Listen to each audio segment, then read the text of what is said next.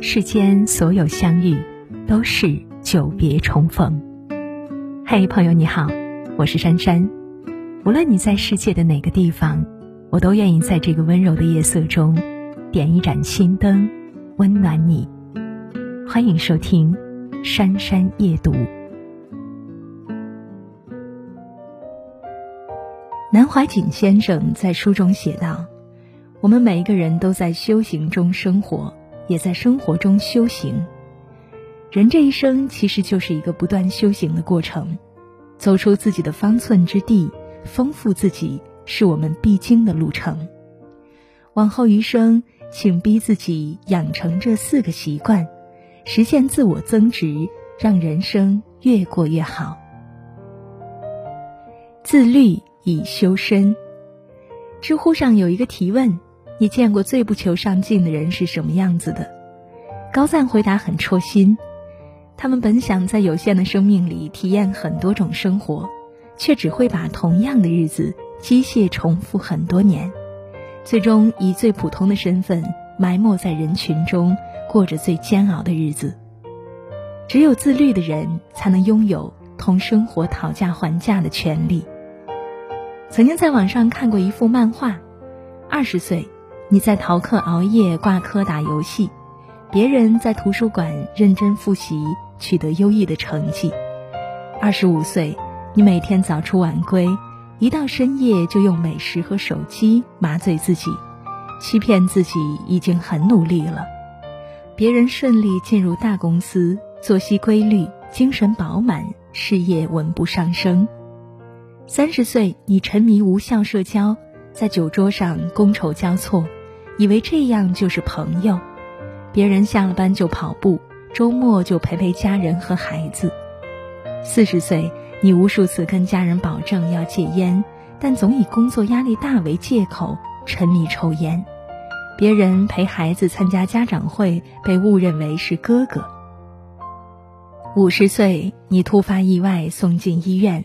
才发现多处脏器功能损伤，平时的熬夜、抽烟、喝酒导致肺部严重感染，躺在 ICU 病床上，你悔不当初。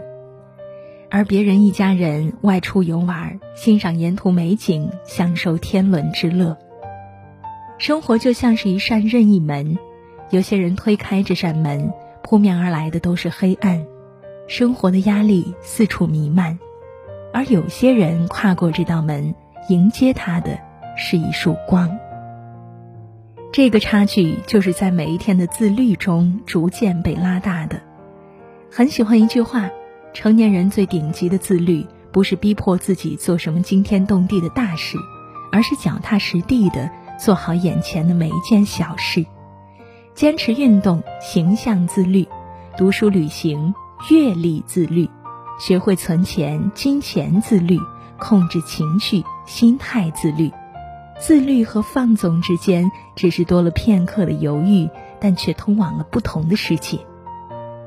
愿我们都能够学会自律，在余下的生命旅程里多一分喜悦和自我满足。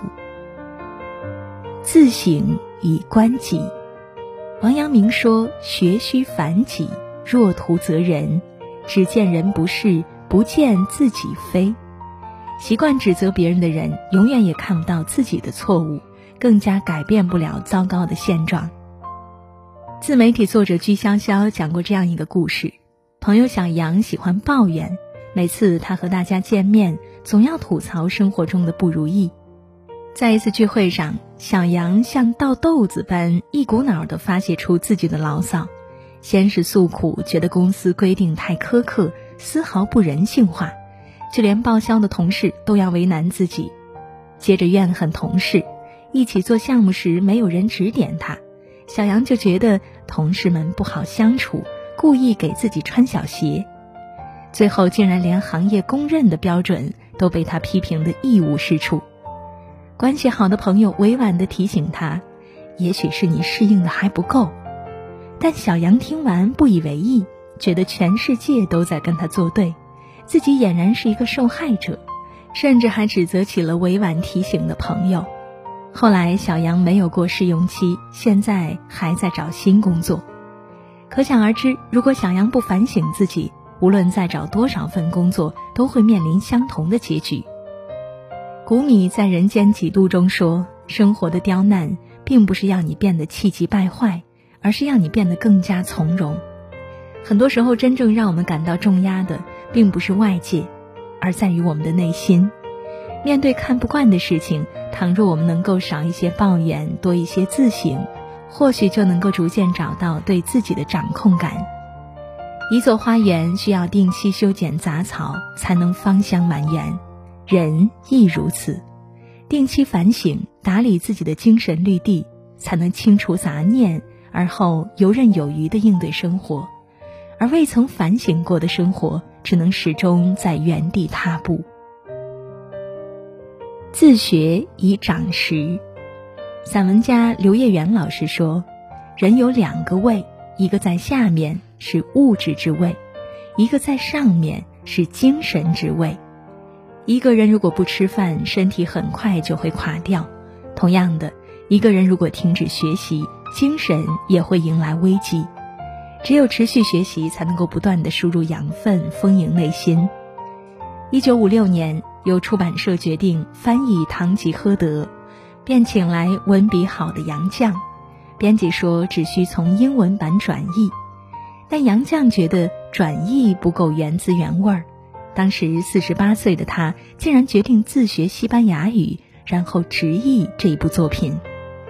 那段时间里，杨绛每天抱着字典，从零开始，一个单词一个单词的啃。有些时候参考资料太多，杨绛只能把书一本本摊在床上，就这样日复一日的钻研。杨绛苦学了四年，终于掌握了西班牙语。后来经历了各种运动，杨绛都始终未曾放弃，最终坚持了整整二十年，翻译了七十二万字。正是持续的学习，使得杨绛终成为一代翻译大师。杨绛说：“人虽然渺小，但是人能学，人能自我完善，人的可贵在于人本身。”很多时候，学习就像是一场自我的修行，在经年累月的学习中，我们终将与更好的自己不期而遇。自愈以疗心，生活是一个人的兵荒马乱，很多时候我们都是被推着往前走，即便受了伤，也要学会自我修复，迅速调整到最佳状态。随着电视剧《隐秘的角落》的爆火。饰演朱永平的张颂文也火了，但纵观张颂文的演艺经历，你会发现，他也曾经历过很长时间的低谷。刚入行的三年，他跑了七八百个剧组，但无一例外都被拒绝了，陷入到没戏可拍的窘境。有一次，他去试镜，当场就被副导演和投资人评头论足：这人一看就当不了演员，长得矮，还大脑门儿。张颂文听完这话，垂头丧气的离开，进了电梯，难过的一言不发。过了三四分钟，才发觉忘记按电梯楼层了。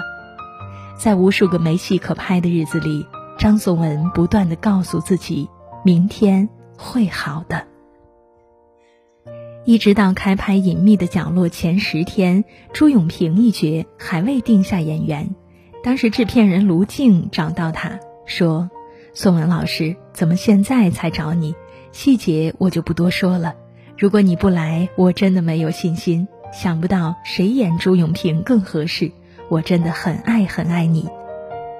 后来张颂文火了，他在微博中写道：“成年人的世界没那么矫情，一百次崩溃也该一百次自愈。”是呀，成年人的生活就像是一部悲喜剧，崩溃和磨难是常态。而只有懂得自我疗伤和愈合，才能够无惧风雨，保持源源不断的内生动力。这个世界没有谁比谁更强大，所有的兵强马壮，无非是戒掉了玻璃心，让自己养成了百毒不侵的体质。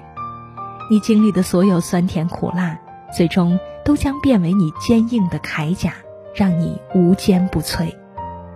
很喜欢一句话。人生还有无数美好等着跟你相遇，不要在最好的年纪活得最便宜，你得丰富去感受，去起舞，去让自己变成珍贵的存在。只有持续丰富自己，想要的一切才会因我们而来。自律修身，避免消耗，找准节奏，自省观己，保持清醒，超越自己，自学长识，提升认知，扩大边界，自愈疗心，突破困境。勇敢前行，点个再看，愿我们都能够把人生过成自己热爱的模样，尽情享受命运的馈赠。我是天空里一片云，偶尔投影你波心，不必压抑，无需欢喜，也许转瞬。